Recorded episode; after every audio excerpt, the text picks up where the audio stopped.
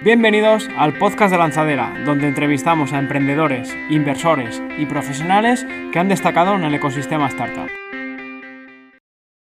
Hoy os traigo un podcast que es oro para cualquier startup, donde repasamos una de las temáticas que al parecer suelen ser las, más aburridas, pero de grandísima importancia. Hoy repasamos los aspectos legales, cláusulas, contratos por los que pasa una startup desde su fundación con el pacto de socios hasta las rondas y posterior venta. O en el peor de los casos, cómo afrontar un cierre. Para ello contamos con David Miranda, uno de los socios de Osborne Clark, bufete especializado en transacciones societarias, capital riesgo y financiaciones, habitualmente con participación internacional. David suele trabajar para inversores y compañías extranjeras que operan en España y cuenta con una amplia experiencia en fusiones y adquisiciones internacionales. Hoy es un podcast que no os debéis perder porque seguro que habéis pasado o pasaréis en el futuro en una de las situaciones que comentamos en el podcast. Así que sin más, empezamos con la entrevista. Hola David, buenos días, ¿qué tal? Buenos días, encantado de estar aquí contigo y con todos los oyentes del podcast de Lanzadera. Muchas gracias David por estar aquí. Como siempre empezamos, nos gusta conocer a fondo eh, quién es David, David Miranda, y nos puedes contar un poco tus inicios, eh, cómo estudiaste, cómo acabas haciendo lo que realmente estás haciendo ahora? Bueno, yo nací en Tarragona. Em, la verdad es que acabé en Derecho. Básicamente en aquella época no sabía muy bien lo que hacer. Decían, ya sabes, la carrera de Derecho tiene muchas salidas. Fui a estudiar a la Universidad de Navarra. Empezó a gustarme el derecho en aquella época y luego ya decidí especializarme, hice un máster en asesoría jurídica en el Instituto de Empresa y a partir de ahí yo soy una especie de rara avis en la profesión probablemente porque casi todos mis compañeros han pasado por, varios despachos y hay mucha, eh, digamos, eh, promiscuidad en la profesión legal. Yo, sin embargo, entré a trabajar en el despacho en el que estoy aquí hace 22 años, en el año 1999, y en Osborne Clark, en la oficina de Barcelona, en un despacho internacional eh, con sede en Londres y llevo desde entonces, bueno, 22 años, eh, fui socio eh, hace a los 34 años, creo que fue, en el 2007-2008 y, bueno, me dedico básicamente a, a operaciones, transacciones, transacciones de money, que era lo que yo he trabajado habitualmente desde mis inicios, y luego una época, hace ya bastantes años, que empecé a, conocer el mundo de, del Venture Capital, las rondas de financiación y eh, bueno, pues con el tiempo pues también he tomado una especialización en, ese, en ese área. ¿no? Genial, genial. Oye, estábamos hablando antes fuera de micro, que al final tú también conoces mundo, mucho el mundo startup ya habíamos pensado en hacer una especie de, storytelling de los pasos eh, o necesidades legales que tiene una startup desde, desde sus inicios, partiendo hasta desde eh, el primer pacto de socios a, por ejemplo, pues ya unas rondas que van creciendo, eh, que van creciendo y al final también pues hasta llegar a una hipotética adquisición. Vale. Bueno, yo creo que hay eh, varios estadios en la vida de una startup, desde los inicios, eh, las fases muy iniciales, cuando están solo los fundadores o levantan capital entre Friends Family, eh, las necesidades de pacto de socios pues son muy específicas. Básicamente lo que te interesa es el compromiso, mantener el compromiso de los, de los inversores, de, los fundadores, ¿no? para que los inversores iniciales por lo menos tengan la garantía de que están metiendo dinero eh, en una compañía que van a gestionar esos fundadores. ¿no? Eh, es muy diferente luego ya cuando, cuando empiezas a levantar capital entre inversor más, más profesional. Y dentro de inversor profesional hay, hay dos estadios. Uno mucho menos sofisticado, que es el business angel, Em, que serían en fases más SID, y luego ya el inversor institucional clásico, que es el fondo de, capital riesgo, y ahí sí que hay una serie de necesidades que te pide un fondo, cualquier fondo, em, una serie de requerimientos en los pactos de socios que ya son muy específicos, están relativamente estandarizados ya prácticamente todos los modelos que seguimos en España, al final esto se inventó en Estados Unidos hace pues, pues 30, 40 años y nosotros en, Europa lo que hacemos básicamente es seguir un poco el modelo americano, adaptando con las especialidades que tiene la normativa societaria española. ¿no? Entonces, es muy, em, el pacto de socios inicial eh, básicamente lo que intenta es distribuir un poco las funciones entre los distintos fundadores. Em, asegurarse la permanencia en, en, la compañía y luego ya cuando vas fases más iniciales, además de de, estos eh, requerimientos, pues ya hay una serie de requisitos que te piden los inversores, como son derechos de información, participar en la toma de decisiones em, eh, y tener los derechos preferentes típicos que todo el mundo ha oído hablar de las, las acciones eh, preferentes, participaciones preferentes de las series A, series B, series C y todo esto. ¿no? Digamos que yo soy un fundador, ponemos el caso que aquí pasa muchas veces, yo o bien tengo un socio que, es un amigo de toda la vida, que eso es uno de los casos, o incluso es mi pareja, eh, o incluso gente que acaba de conocer, ahí al final es la incertidumbre, oye, estamos lanzando un nuevo proyecto que, está todo por hacer, y qué términos dejaríamos claro, oye, al final, eh, por, lo que ya he visto, es, oye, vamos, nosotros, cada componente se, se compromete a esto, y si en un hipotético tiempo eh, se va, eh, ¿qué cláusulas de salida podemos hacer? Eh, o típico que ese compañero viaje que acabamos de conocer y no, no, queremos darle un gran porcentaje y hacemos un vesting. ¿Qué herramientas tenemos un poco para, no, para estar más protegidos como fundadores a la hora de, estos primeros pactos? Bueno, yo creo que es fundamental proteger sobre todo eh, la compañía de bloqueos. A veces pasa que los fundadores están al 50% y obviamente cuando alguien funda una empresa con su amigo o su pareja, eh, nadie está pensando en que las cosas van a ir mal, ¿no? Pero, pero al final cuando estás desarrollando un negocio, estás dedicándote en cuerpo y alma a, trabajar en un, proyecto, pues hay gente que luego tiene, mm, al, al principio, como no tienes capacidad de vivir de ese proyecto, tienes compaginar tu trabajo con el proyecto, uno decide, uno dedica más tiempo, otro dedica menos, a las desavenencias, entonces lo que es fundamental ahí yo creo es eh, regular esas desavenencias posibles que pueden salir y cláusulas de salida, ¿no? Pues de alguno de los eh, fundadores le pueda comprar al otro fundador si no cumple con determinados requisitos. Todo esto es un poco complicado a veces de instrumentar adecuadamente en el contrato, ¿no? Pero básicamente lo que se trataría es asegurar de que en caso de que surjan desavenencias el proyecto mm, no, no se vaya eh, al garete y, no desaparezca, mantener la supervivencia del proyecto y que pueda haber una forma de salida del, del fundador que o bien decide que, no encaja en el proyecto o que no puede dedicarle el tiempo necesario y que de alguna manera puedas instrumentar eso con, opciones de salida de yo te compro tus acciones, tú me las vendes o, algún mecanismo de ese, de ese, estilo, ¿no? que sería básicamente compras, opciones de compra, opciones de venta para, para permitir la salida. Ahí supongo que ahí no, hay tanto como un estándar, porque es un poco más eh, la carta a Reyes Magos que digo yo, oye, pues vamos a hacer un poco de esto. ¿Situaciones o, cosas que has visto tú en, en estos estados tan early? Bueno, eh, hay de todo, pero em, sí que es verdad que yo he visto casos en que no había pacto de socios eh, y no es tan inusual, ¿no? Eh, entonces, precisamente por ese hecho de que no somos dos amigos o somos tres amigos, mm, nos llevamos súper bien para que necesitamos regular nuestras relaciones en un pacto de socios, ¿no?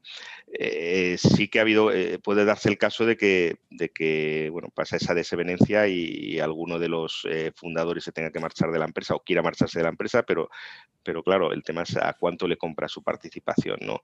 Eh, máximo porque en esas épocas, en esos estadios muchas veces no tienes ni valoraciones muy afinadas, ¿no? Porque cuando llega un inversor institucional sí que te hace una valoración, digamos, en base a una serie de métodos que utilizan em, para, para, valorar una empresa, pues tener ya una cierta valoración, pero al principio es, es, más, es mucho más complicado cuando tienes un tercero independiente, un tercero externo que te dice cuánto vale la empresa, ¿no? Y claro, todo el mundo tiene una distinta concepción de lo que vale, de lo que puede valer su participación. Normalmente el que tiene que salir y el que quiere vender, pues piensa que lo suyo vale mucho más que el que se lo quiere comprar, ¿no? Entonces, em, lo, importante ahí es regular de alguna manera esa salida, ¿no? Y establecer algún tipo de mecanismos de opción de compra, opción de venta. No son fáciles de implementar en esas fases muy early stage, ¿eh? porque la, la casuística es, es inmensa, ¿no? Y decir que una persona está incumpliendo sus obligaciones en la compañía no es fácil a veces de demostrar eso. ¿no?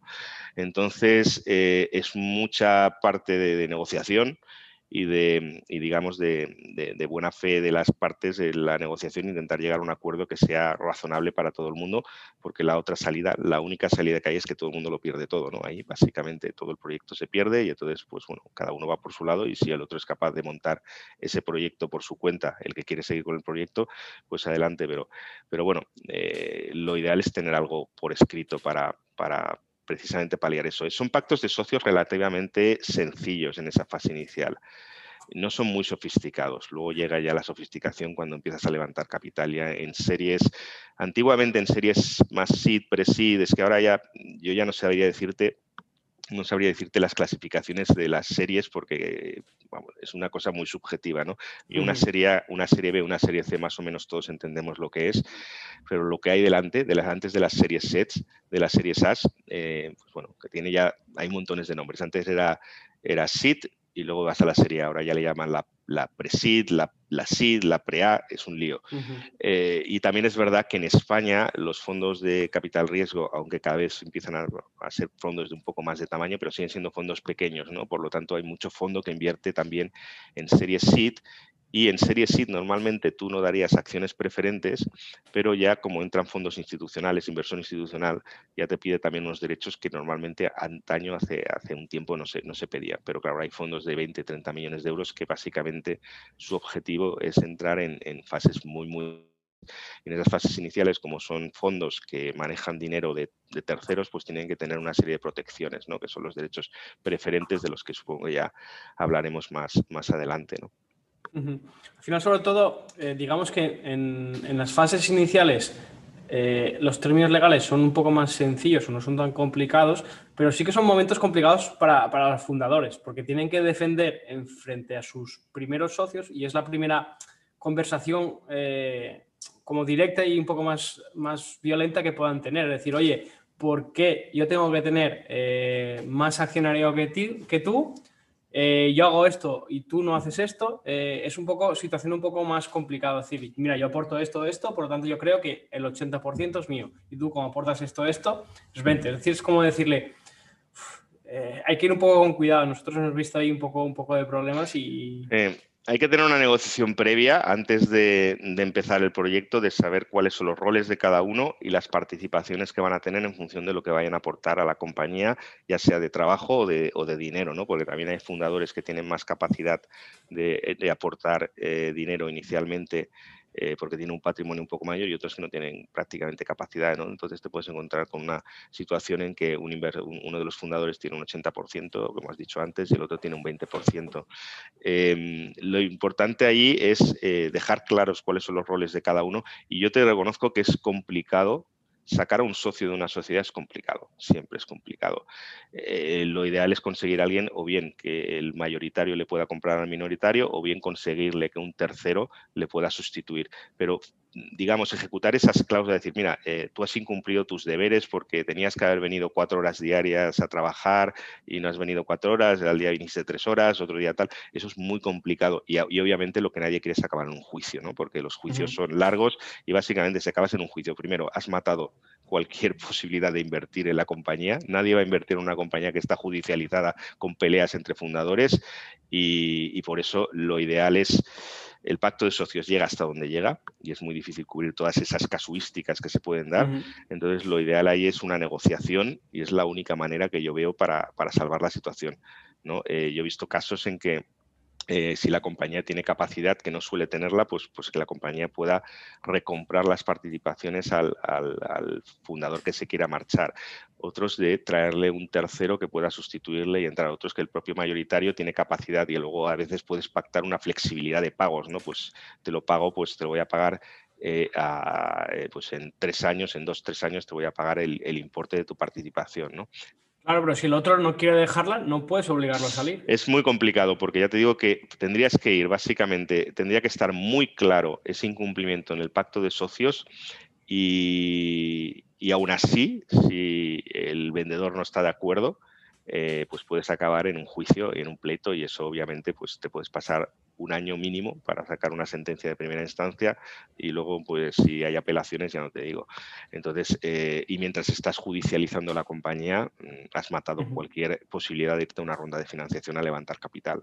Entonces, lo ideal ahí es tener mucha mano izquierda. El fondo, el mejor acuerdo, como dicen eh, en, la, en la profesión, y se suele decir, no es el que nadie nadie consigue lo que quiere, es decir, que tienes que llegar a un término medio, uno tiene, tienen que ceder las dos partes para llegar a un acuerdo uh -huh. normalmente. Las posiciones iniciales siempre son, eh, suelen ser, eh, estar más alejadas eh, y tienes que ceder, tanto comprador, tanto fundador que, se mantiene la compañía como fundador que se marcha, tienen que ceder. Si no, hay, si no hay capacidad de ceder por ellos y llegar a una negociación, es muy difícil salvar la situación.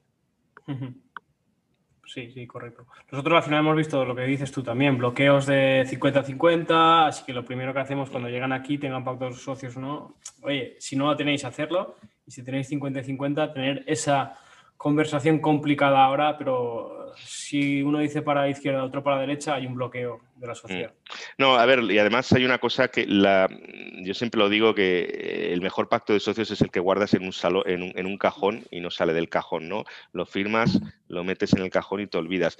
El problema es cuando tienes que sacar ese pacto de socios del cajón, que normalmente quizá en las fases más iniciales, más early stage, pues eh, cuando estás empezando el proyecto que hay más estrés para intentar escalar la compañía, empezar a crear un MVP eh, que te permita luego ir a, conseguir financiación un poquito más eh, sustanciosa y mm, en, esas fases es, quizá más complicado eh, eh, más fácil que, tengas que a veces sacar el, pacto de socios y lo ideal cuando sacas el pacto de socios del cajón es que esté regulado lo que el problema, porque el problema es que saques el pacto de socios y no regules el problema que tienes sobre la mesa y entonces no sirve para nada. ¿no? Eh, al final es mucho negociación. Yo casi siempre que lo he visto es un tema de negociación. Es muy difícil por la casuística tan inmensa y la dificultad de probar los incumplimientos muchas veces de las partes y el hecho de que si una parte no está de acuerdo con el incumplimiento que tú reclamas, te puede llevar a un tribunal, a un juez, te puede decir, bueno, pues oye, pues me demandas en un juez, te meto una demanda a ti, y, eso obviamente también es un, es un efecto no deseado para nadie, porque incluso el fundador que se quiere quedar en la compañía y mantener el proyecto, pues no quiere estar a expensas de una demanda en juzgado, porque eso básicamente le mata. Cualquier posibilidad de salir a levantar capital. Vale, vamos a ir avanzando eh, un poco con el caso, digamos que la empresa va creciendo un poquito y bueno, tenemos un, colaborador que está funcionando muy bien y que le interesa pues, unirse al proyecto. ¿Cómo podemos estructurar eso para, para que, poco a que poco a poco vaya cogiendo relevancia dentro de la empresa? Hay varios hay varias eh, maneras de hacerlo. La típica que normalmente se suele recomendar y es, darle alguna participación, un incentivo en capital, que aquí en España ya sabéis que lo estructuramos 90 y eh, el 99%, el 95% de las startups lo hacen a través de Phantom Shares que una Phantom Share, como, como bien sabes, es, eh, no te da una participación efectiva en capital, pero que sí te da un derecho económico cuando se venda la compañía a recibir el mismo precio que recibiría una acción ordinaria. Eh, otra posibilidad y que gusta más y a veces y es más interesante porque también es verdad que luego tienes, vas a tener luego una discusión más adelante sobre el tema también de cuál es la participación de las key persons en capital y cómo están incentivados y, que, y si están muy diluidos, porque eso también le interesa a los fondos, sobre todo los fondos early stage, cuando, bueno, pues eh, si tú entras en una ronda serie A, un fondo y los inversores, los fundadores tienen un 30% del capital, están muy, muy diluidos y eso que hace que se desalineen los intereses entre capital eh, y fundadores, ¿no? Porque el fundador pues los huevos los tiene más a lo mejor en su salario que en su participación en capital. ¿no? Entonces, eh, la otra posibilidad es darle entrada directamente en capital el problema que tiene que hacerse eso, tiene que hacerse lo antes posible, porque si tú le regalas las participaciones, ahí puede tener un impacto fiscal en ese momento, porque ya sabes que Hacienda aquí eh, no perdona, ¿no? Y, básicamente si yo le doy participaciones que ya las hemos valorado razonablemente, hemos hecho una ronda, yo qué sé, con Business Angels, hemos valorado la compañía en 3 millones de euros, y eh, le doy participaciones eh, para que tenga un 10% del capital, que serían 300.000 euros, pues si se las doy gratis o solo por nominal, pues eh, me van a decir que le estoy pagando un salario, se lo estoy dando por ser quien es y por el servicio que está prestando. Por lo tanto, eso va a tributar por, por, por, el IRPF al tipo general eh, y, bueno, eso tiene un coste muy elevado y además pensando que es lo que llaman los fiscalistas una situación de dry income, porque tú tienes un ingreso que tienes que declarar en IRPF, pero no tienes cash, no tienes efectivo.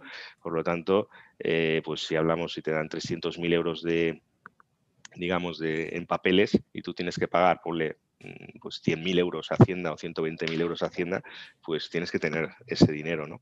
Por lo tanto, es, complicado. La entrada de key persons, cuanto antes, mejor si entran en capital, porque cuanto más baja sea la valoración, bueno, más fácil es que pueda entrar e incluso poner el dinero, idealmente poner el dinero que vale eso, ¿no? Si la compañía vale 500.000 euros, pues a lo mejor 20.000 euros para tener un porcentaje relativamente pequeño que le tengamos dar, pues es mucho más factible, ¿no?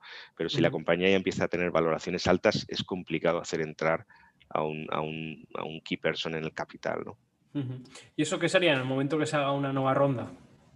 En el momento que se hace una ronda, el problema es que, mm, bueno, a ver, el para planes de Phantoms es muy habitual porque una de las cosas que quieren los inversores cuando, cuando hacen una ronda es tener incentivado a los fundadores y al equipo eh, y al equipo y por eso se suelen pactar la entrega de, de, Phantom Shares. En España somos un poco cicateros, los fondos seguramente eh, suelen, los porcentajes en, fases muy iniciales suelen ser alrededor del 5% de, de, planes de Phantoms. En Estados Unidos es prácticamente el doble y un plan de una compañía que, que ha levantado bastante capital los planes de stock options en Estados Unidos. Una compañía que está en una serie F, una serie G, suele tener un 30% de stock options, de, planes de incentivos entre, entre empleados ¿no? y equipo.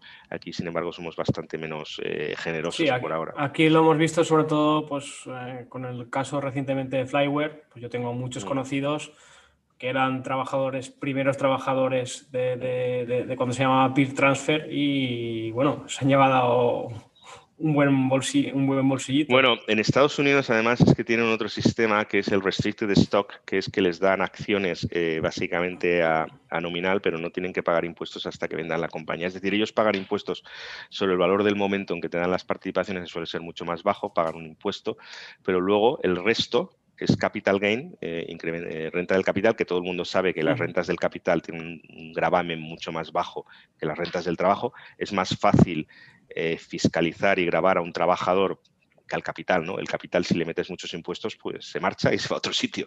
Entonces, eh, por eso el capital es muy difícil y es muy demagógico decir que hay que subir los, las rentas del capital, los ingresos de la renta del capital. Si haces eso, tienes el peligro de descapitalizar el país, ¿no? Porque pues, los inversores irán a otros sitios a buscar, a invertir, ¿no? Entonces, en Estados Unidos, con este sistema que tienen de restricted stock, tú te dan el, stock y lo pagas eh, en el momento que lo recibes por el precio que vale en ese momento, ya pagas, eh, pagas como, y luego ya, eh, a partir de ese momento, ya el resto del upside de la ganancia, eso tributará en el momento del exit como renta del capital. Entonces, un inversor, un, empleado de, los primeros de cualquier compañía de estas unicornios que está saliendo a bolsa en Estados Unidos, pues hace unas barbaridades de dinero, ¿no? Por resumir un poco, digamos que al final, si estás en acciones, tienes derechos y obligaciones políticas y económicas, y con Phantom Share simplemente tienes las, obligaciones económicas. Tienes, perdón, los derechos eh, económicos. Derechos económicos con la diferencia, aunque no suele ser muy, muy relevante en, las eh, compañías, eh, en las startups, porque una startup normalmente no tiene capacidad de repartir dividendo, porque para repartir dividendo tienes que ganar dinero y generar beneficios. entonces, em, es uno de los derechos económicos que tendrías si en un eventual reparto de dividendos, y yo he visto un caso eh, de una compañía muy conocida que, hizo una, una, venta muy relevante y se repartieron varios cientos de, bueno, ciento y pico millones de, dólares o de euros en, en dividendo. Y obviamente en principio, en principio, los titulares de Phantoms no tienen derecho a recibir eh, esa parte del dividendo. Es verdad que en este reparto de dividendos se acordó, se había acordado que los Phantoms iban a participar y recibieron, se les el dividendo on a fully diluted basis y todo el mundo pudo participar de ese dividendo, pero no es lo habitual. Normalmente los planes de Phantoms no se prevé que las Phantoms eh, participen de los dividendos, pero tampoco se prevé porque tampoco es un caso muy excepcional. Son casos muy contados que haya que repartir un dividendo. En este caso particular fue porque una, una compañía, una startup española, pues había vendido un activo muy relevante eh, que tenía un valor importante y entonces ahí se generó un, beneficio y un, exceso de caja que se acordó distribuir en buena parte, distribuirlo a los accionistas y también dejaron participar a los titulares de Phantom, lo cual me parece que es una cosa pues muy, muy justa, ¿no? sobre todo cuando pasan esto, ¿no? Pero fue una cosa que fue acordado eh, on a case by case basis. No estaba previsto en el plan inicialmente. El plan de Phantoms no lo preía que, podían participar de ese reparto. Siguiendo avanzando con el caso, eh, creo que hemos entrado bastante en detalle. Eh, ya eh, bueno, se han incorporado los fundadores y viene un poco el, primer socio no trabajador. Llegan esos primeros business angels. ¿Qué, cláusulas debemos tener en cuenta y qué situaciones más complicadas tú has visto con alguna empresa? Vale, yo creo que los business angels en principio deberían tener participaciones ordinarias y básicamente lo que tienen que tener unos derechos de información básicas, es decir, ellos al final son inversores profesionales que además ayudan mucho a las compañías, porque la mayoría de ellos, o hay algunos casos muy paradigmáticos, son gente que se involucra, se remanga y te, presta asesoramiento, mentoring. Eh, por lo tanto, bueno, pues eh, yo creo que son gente que, es un estadio de financiación que no está cubierto normalmente por los fondos de, capital riesgo, por lo tanto es un estadio de financiación necesaria, una fase intermedia y, básicamente lo que creo que un business angel, lo que no se le debería dar, y alguna vez yo recuerdo en un congreso de Business Angels de Valencia alguien dijo que, que, a los Business Angels tenían que tener acciones preferentes, bla, bla, bla. Esto no, no debería darse acciones preferentes, son Business Angels es, para... Es lo que te iba a preguntar. Es lo que te iba a preguntar. Yo soy totalmente opuesto a dar acciones preferentes a un Business Hay Business Angels, luego hay Business Angels que ponen, claro, te pone, hay Business Angels que te ponen 20.000 euros. También el Business Angel, el ticket medio de un Business Angel en España a Business Angel, ¿quién es? Porque yo también hago alguna inversión pequeñita y yo pongo mm, eh, cantidades relativamente pequeñas, ¿no? Pero, pero Business Angel yo estoy pensando en gente, pues, eh, profesionales que han, acumulado un patrimonio, eh, pues, em, quieren seguir ayudando, les gusta, les gustan los proyectos emprendedores, quieren ayudar y ponen a lo mejor un ticket de 50.000 euros, ¿vale? Pues ahí yo creo que, que es importante que tenga una cierta conocimiento de lo que pasa en la compañía, incluso le puede dar un puesto o bien de consejero de función del ticket que te ponga o, de observador en el, consejo. Creo que son gente también que es bueno tenerla al lado. Hay business angels de todo tipo, hay business angels menos sofisticados que dicen, oye, tengo el dinero y, a ver si, si, suena la flauta y esto va bien y, yo no tengo ni idea de esto y ya está. Pero los, los business angels a los que yo me refiero, que son eh, casos de de, viejos antiguos fundadores que han hecho un exit, pasa mucho en Estados Unidos, ¿no? Fundadores que, han hecho su exit y que luego pues eh, tienen un patrimonio y se dedican pues eh, a invertir también en, startups y ayudar, esos, esos merece la pena tenerlos, ¿no? Y, sí, nosotros aquí lo decimos un poco como smart money, gente que ya ha vendido mm. su, empresa, que aquí tenemos varios casos, y, mm. y, está ayudando a emprendedores. Y, oye, y pues ponen 30, 40, 50 pues, mm. ¿Cómo suelen ser estos tickets también en, esas fases? Bueno, hay de todo, porque yo he visto Business Angels. A ver, es que claro, el concepto de Business Angel no es un concepto que tengas ahí un manual y te diga Business Angel significa tal, ¿no? Entonces, Business Angel básicamente lo consideramos un profesional que pone, pone dinero, que tiene, normalmente para poner dinero tienes que tener cierto patrimonio. Luego también hay gente que te pone eh, pues 3.000 euros, pero claro, no sé, yo, eh, le podemos llamar Business Angel o no Business Angel, pero yo creo que un Business Angel debería tener un ticket en España, por lo menos, entre poner tickets más o menos entre 25, 100.000 euros, 100.000 euros muy pocos, te pondrán 100.000 euros seguramente, ser gente ya hecho mucho dinero, pero, pero bueno, unos tickets alrededor de ese, de ese tamaño y luego que se involucren y que hagan mentoring y que ayuden también a la compañía. Y otros que son profesionales y que pueden poner un poco de dinero, eh, pero luego que bueno, se desvinculan y es básicamente, yo los metería más en la, en, el, en la clasificación de Friends Family and Fools, si quieres, pero o Fools o porque tienen alguna relación ¿no? Eh, con, con la compañía. ¿no? Y en cuanto un poco al órgano de la empresa, al final se suele empezar con muchas veces con el administrador único, aquí ya se empiezan a poner serias las cosas, ¿Qué es lo mejor? Eh, ¿Estructurar un consejo de administración? Cuando tienes inversores, básicamente el Consejo de Administración lo que busca es un poco eh, que tengan participación los minoritarios también en la toma de decisiones, ¿no? Entonces depende un poco de la estructura del capital, ¿vale? Si el capital está muy concentrado en los fundadores, pues si son dos fundadores, a lo mejor puede funcionar mm, dos administradores solidarios. Si es un solo fundador y tiene el 80-90%, pues, pues, quizá no tenga sentido la complicación de tener un consejo de administración. Y eso también lo he visto bastante de forma bastante frecuente, ¿no? En esas fases muy iniciales que haya lo que llamamos órganos de gobierno simples, que son básicamente administrador único, administradores solidarios mancomunados, es un poco más menos habitual porque es una forma de administración que requiere dos firmas simultáneas y un poco menos práctico, pero, pero que estos tipos de forma de administración son bastante frecuentes cuando el capital está muy concentrado en los fundadores y, simplemente lo único que tienes que asegurar en el pacto de socios es que esta gente que te pone dinero pues que tenga algunos derechos de información y que periódicamente les vayas mandando pues los KPIs, los, eh, los eh, cuentas de pérdidas y ganancias trimestrales y este tipo de cosas, ¿no? básicamente derechos de información para estar informados, pero no, no estar, no tiene sentido. En, un, administrador único no puede haber un observer, por ejemplo. el observer es, un, es propio de un órgano colegiado como el Consejo de Administración, ¿no? porque el administrador único no, no, se reúne con él, no se reúne con nadie, entonces no tiene sentido que haya un observer para ver las reuniones, porque no hay reuniones. Entonces, em, yo creo que los consejos de administración tienen, empiezan a tener ya sentido, o bien cuando tienes business angels que te ponen bastante dinero, y, pueden llegar a tener un 20 o un 30 por, 20% del capital o entonces ya puede que tenga sentido tener alguno que represente a los business que esté en el consejo de administración, pero si no, eh, yo creo que hasta que entra el dinero institucional de los fondos de, de capital riesgo, ahí sí que ellos te piden o bien information, bueno, information rights siempre, pero te piden o bien un puesto en el consejo o como mínimo un observador, ahí sí que tienes que montar un, algún tipo de consejo de administración, ¿no?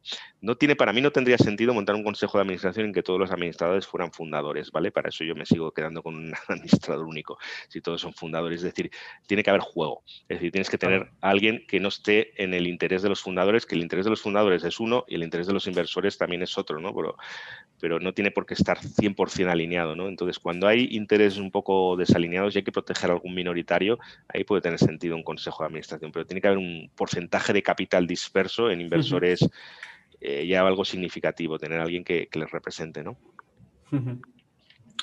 Muy claro todo. Eh, David, eh, vamos avanzando, tenemos esas métricas, ya despertamos el interés de, de un fondo SID.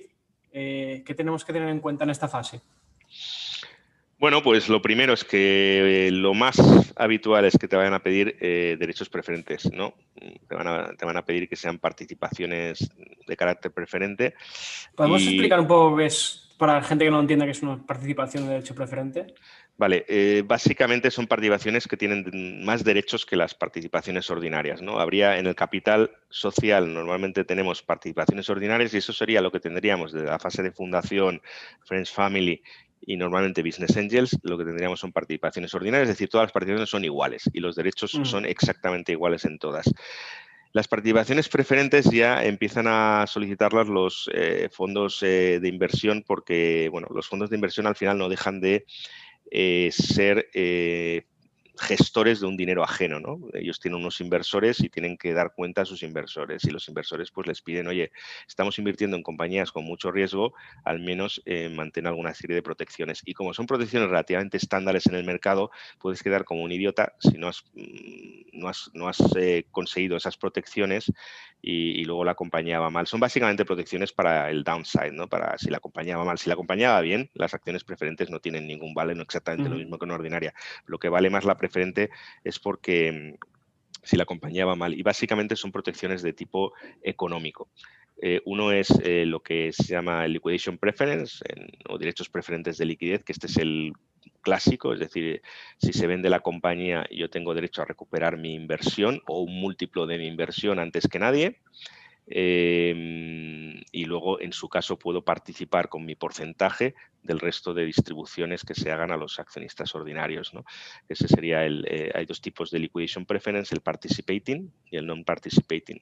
El non-participating yo solo recupero el importe de mi inversión, pero luego no participo en las distribuciones a los, a los socios ordinarios y en el participating, que es más inusual, por lo menos en el sector digital, es, es muy inusual. Eh, pues, eh, yo luego participo, además, si tengo un 20%, primero me llevo mi liquidation preference de 5 millones y luego participo con el 20% como si fuera un accionista ordinario, ¿no? Y, hago el double dip que le llaman, ¿no? Mojo dos veces, ¿no? Este es más, eh, más, más infrecuente, pero yo creo que al final el tipo de liquidation preference que casi todo el mundo que está en, este mundillo sabe que es lo que le llamamos el 1x non-participating, es decir, yo recupero el importe de mi inversión una vez, una X, una vez mi inversión y no participo en eh, las distribuciones ordinarias, eh, pues yo creo que depende también mucho estas cosas también de valoraciones. Si tú no te crees, si tú eres inversor y no te crees de verdad mucho la valoración en la compañía, pues necesitarás más protecciones. Entonces, a lo mejor en vez de darte un 1X non-participating, pues pides, bueno, pues 1X participating es decir, que yo aparte hago el double dip, mojo dos veces y luego ya puedes negociar con un cap, es decir, cuando llegas a tres veces a recuperar tu inversión, dos veces, 2,5 veces o tres veces, ya no sigues cobrando, ya no sigues, ya no sigues haciendo el double dip, ¿no? Ya no sigues, ya no cobras nada más. Eh, todo depende mucho de valoraciones, ¿no? Pero ya sabemos y todo el mundo sabe que lo habitual en el mercado digital es este. En otros mercados tipo más, más que, que, hay más riesgo, como es el biotech, en biotech sí que son mucho más habituales los, los liquidation preference participating o con múltiplos de, liquidation preference, ¿no? Porque es un, es un mercado muchísimo más complicado de ver una compañía digital que hace un producto, un software y, y empieza a comercializarlo o haces un marketplace, eso las, eh, rápidamente se ve si aquello tracciona o no tracciona, ¿no? Porque puedes empezar, a hacer el MVP, empiezas a tener algunos clientes y se ve bastante rápido si esto va más o va menos. Y, sin embargo, en una compañía biotech, básicamente lo que estás haciendo es invertir, invertir, invertir. No hay ingresos porque tienes que sacar un medicamento al mercado y eso es una cosa que tardas, pues puedes tardar 10 años. Entonces, básicamente es un, es un negocio de mucho más riesgo, ¿no? Y ahí ya es normal que, que por eso te pidan los liquidation preference sean más agresivos que los liquidation preference en digital. Por eso te digo que al final lo habitual es un X non-participating, pero oye, hay que tener en cuenta el riesgo. Entonces, si el riesgo, si tú me dices que tu compañía vale 100 millones y yo creo que vale 40, pues primero, lo normal es que no entre, pero si quiero entrar, te digo, bueno, pues entraría, pero siempre que me des, entonces tres veces mi liquidation preference, porque aquí nadie está, ningún fondo está para, para, recuperar su inversión, obviamente. Con eso no ganan dinero, no es recuperar la inversión, el target, ¿no? El, target de un fondo es eh, conseguir unas tasas internas de retorno pues por encima del 15%, 20% anual, ¿no? Entonces, eh, si no lo consiguen, eh, pues no pueden dar los retornos esperados de sus inversores, ¿no? Entonces, este es el primer, el primer derecho preferente, el primer derecho preferente que tienen las participaciones preferentes, el liquidation preference, y que es básicamente esto que decía, una protección cuando se vende la compañía para recuperar antes tu inversión. Y el segundo son los derechos preferentes de los eh, derechos de antidilución. Eh, los derechos de antidilución, estos em, eh, lo que buscan es que en caso de que haya una ronda de financiación por un post-money, por un, un pre-money inferior al, al, a la valoración que yo, a la que yo entré, pues que me compenses de alguna manera. Si tú, por ejemplo, entraste a una valoración de, de 50 millones de euros y tienes un 10%, tu participación vale teóricamente 5 millones de euros, ¿no? Em, pero si, si, luego haces una ronda ah, y el premoni son 25 millones, tu valoración en vez de 5 millones sobre el papel son 2,5. Tienes un 10% de una cosa que ahora vale 2,5. Entonces digo, oye, eh, he perdido 2,5 millones de euros de valoración, me tienes que compensar de alguna manera. ¿Cómo se compensa? Pues entregándome acciones gratuitas para que yo recupere, tenga más participación de esa cosa que vale 25 millones y hay varios tipos y hay varias fórmulas distintas que, de cómo se, cómo se hace esa recuperación. ¿no? Eh, entonces, este derecho de antidilución, yo es un derecho que intento, eh, cuando voy por compañía, intento no darlo en las fases antes de la serie A. En la serie A me parece que ya es relativamente frecuente. Y en una serie SEED prefer, que le llamamos, ya que, hay inversores institucionales que entran en prefer, yo veo razonable que te pidan liquidation preference, el anti-dilution que a mí es un, es un derecho muy, muy dilutivo, porque básicamente cuando tú le entregas participaciones al, al, fondo al, que tiene estos derechos de antidilución, esa esa recuperación, esa relución que tiene el fondo es a costa del resto de socios que ordinarios, ¿no? Ellos, ellos tienen menos participación y este aquel, él tenía un 10 y ahora pasa a tener un 20 y aquellos tenían un 90 pasan a tener un 80. Por lo tanto, son, son cláusulas muy muy dilutivas para los eh, socios, el resto de socios de la sociedad. Y yo estas cláusulas intento no darlas antes de la de una serie A ya con cara y ojos y con un tío que ponga un cheque relevante y ahí, bueno, yo creo que es más o menos práctica de mercado que se dé. Oye, ¿qué situaciones más complicadas te has visto tú en estas fases o, más surrealistas te has encontrado? Bueno, hay, contar? hay de todo, porque también hay otras cosas que te encuentras. Sabéis que una de las, mm, no, hemos comentado, pero una de las maneras también de invertir en, en las compañías cuando no quieres em, tener una discusión sobre uno de los temas clave, que es la valoración, ¿no? Mm, mm. Obviamente los fundadores tienen una valoración en la cabeza que suele ser mucho más alta que la de los fondos, pues es eh, la, captación de dinero vía convertible notes o préstamos convertibles, ¿no? Entonces, en estos préstamos convertibles, em, hay gente que no, que no tiene en cuenta que cuando el inversor entra en la compañía, eh, esos préstamos convertibles él los va a considerar que están dentro del capital, es decir, como si se hubieran convertido en capital. Eh, esto, la razón es muy sencilla, ¿no? Porque si yo eh, quiero meter 2 millones de euros en una compañía que vale 8 millones de euros, yo tengo que tener un 20%, 2 sobre 10, ¿no? Y, si esa matemática que yo digo es la matemática del inversor, si esa matemática no sale, al inversor le has colado algo y, le ha entrado, le has metido los convertibles, ¿no? Entonces los convertibles tienen que estar convertidos antes de la ronda es por lo tanto diluyen solo a los accionistas previos. ¿no? Entonces es fundamental que los convertibles se tienen que, se tienen que, que, tener en cuenta a la hora de calcular lo que se llama el capital fully diluted, que sabéis que el capital fully diluted es el capital social legal más todas las stock options que haya, phantom shares y también cualquier instrumento, cualquier cosa que se pueda convertir en participaciones sociales, como pasa con los convertibles. Por lo tanto, yo tengo que hacer el ejercicio de convertir los convertibles antes y luego dar entrada al inversor para que el inversor pueda. Los, dentro de los 8 millones están los convertibles. ¿no? Y entonces, esto sí que lo he visto que. Yo creo que ahora menos, pero sí que lo he visto eh, hace años que, que mucha gente no tenía en cuenta esto. Y he visto inversores que se han comido dilución y no entiendo muy bien por qué, o por falta de sofisticación o lo que sea, porque eh, no han, eh, no han eh, considerado a los convertibles como capital fully diluted. Porque ah, para, para, hacer eso hay que saber convertir un convertible antes, ¿no? Porque un convertible normalmente sabéis que va con un descuento o con un cap.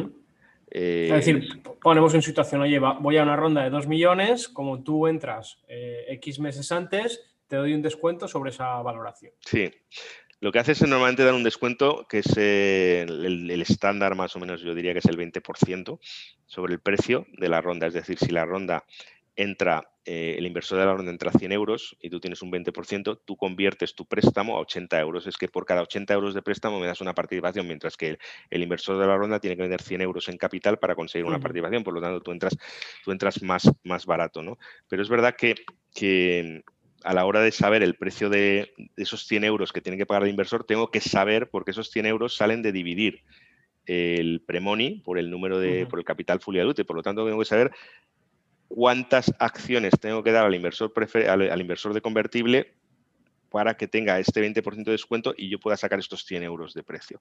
Lo cual es un cálculo relativamente sencillo, es una puñetera regla de tres al final de cuentas, pero, pero es un cálculo relativamente sencillo, pero hay gente que hasta hace poco no lo sabía hacer. Y entonces pasaba que, bueno, como no sé cómo se convierte, pues claro, yo para sacar los 100 euros tengo que saber eh, cuántas acciones responde el convertible, pero saber cuántas acciones le corresponde al convertible, para eso tengo que saber eh, cuánto es el precio de la ronda. Por lo tanto, al final lo que nos encontrábamos es que eh, yo me encontraba con, gente que hacía rondas y que solo lo dividían por el capital legal o como mucho por las phantoms, que eso es fácil de calcular, porque eso son, son peras, eh, pero el, convertible eran manzanas. Entonces no podías sumar peras con manzanas, pero el convertible no te, no, no te dice el convertible cuántas participaciones tenías que hacer, porque eso está en función del precio de la ronda. Eh, entonces, bueno, ahora yo creo que ya casi siempre se hace, pero eso ha pasado, lo que ha, lo que ha dado lugar es que a inversores han entrado y ese convertible, en vez de, en vez de eh, no, funciona la matemática del inversor que te decía, de yo meto 2 millones en una compañía que vale 8, tengo un 20%, 2 sobre 10, y como los convertibles me diluyen a mí, pues en vez de tener un 20, tengo un 15%, un 17%. Y sin embargo se acepta. También es verdad que todo depende de valoración. ¿eh? Oye, si yo digo que la compañía vale 8 millones, pero estoy pensando que vale 12, pues oye, tampoco me da igual si me han aceptado 8, pero yo pienso que 12. Todo es muy sui generis en todo esto. ¿eh? Yo puedo entender que haya inversores que digan, bueno, no me importa haber perdido 3 puntos de dilución porque para mí esta compañía vale más y he negociado un precio muy bueno y, no me afecta tanto. Oye, tenemos, como dices tú, varios convertibles. Llega el momento de cerrar esa, ronda ¿Cómo se estructura eso a los socios que están entre una ronda y otra? Eh, los socios entre una ronda y otra, ¿qué te refieres?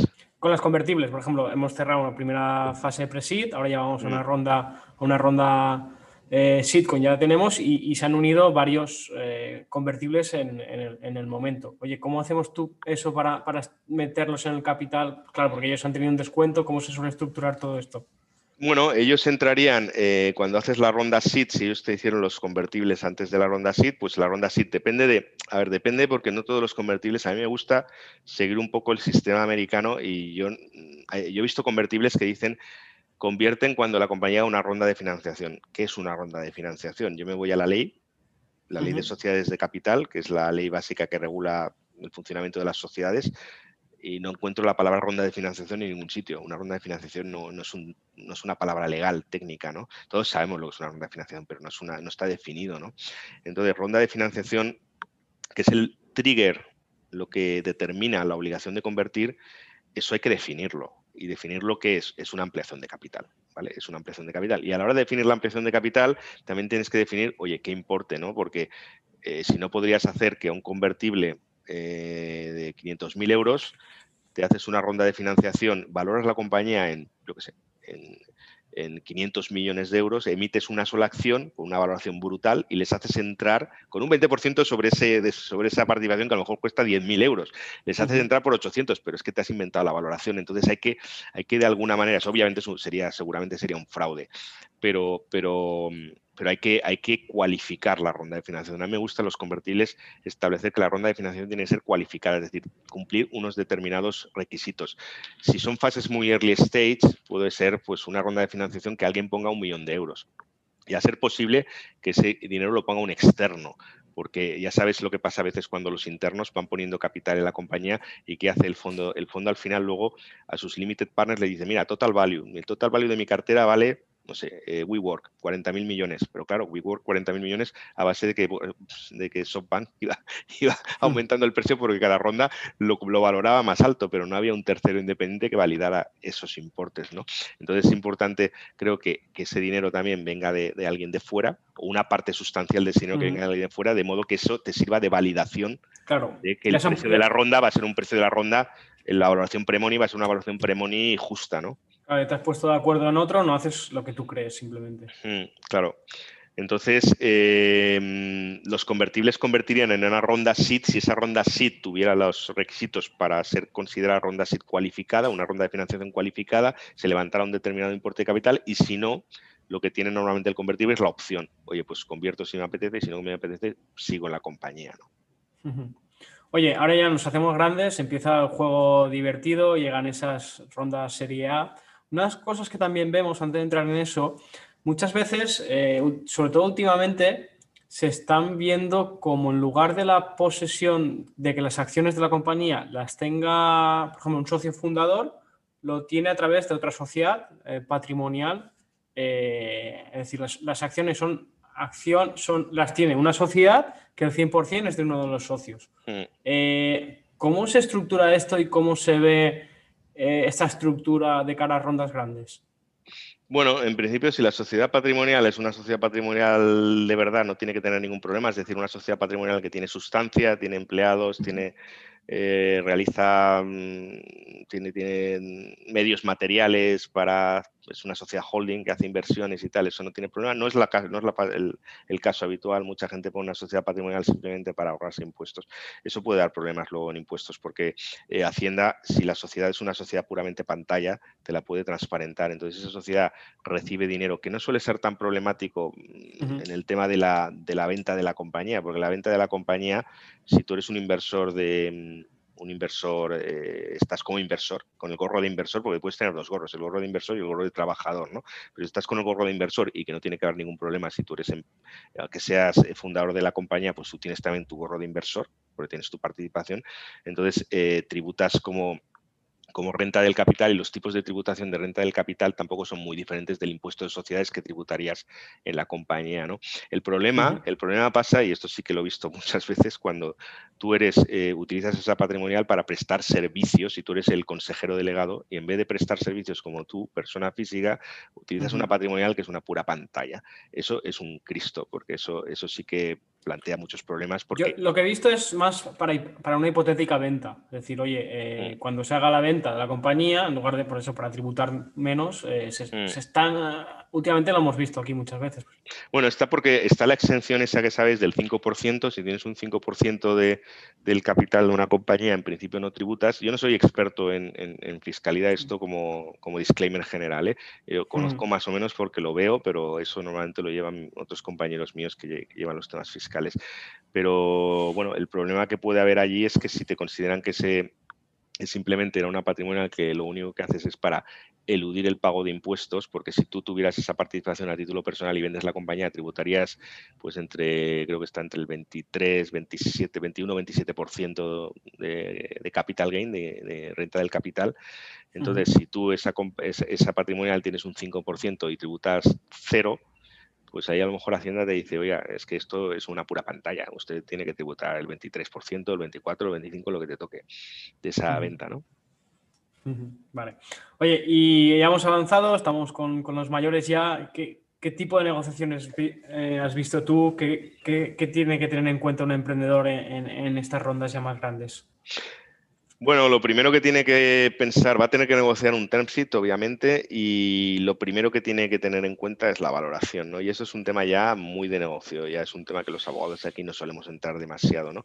Pero lo primero, lo primero que, se tiene que poner de acuerdo es la, valoración premoni de la compañía a la que va a entrar el, inversor institucional, porque eso depende de la dilución, ¿no?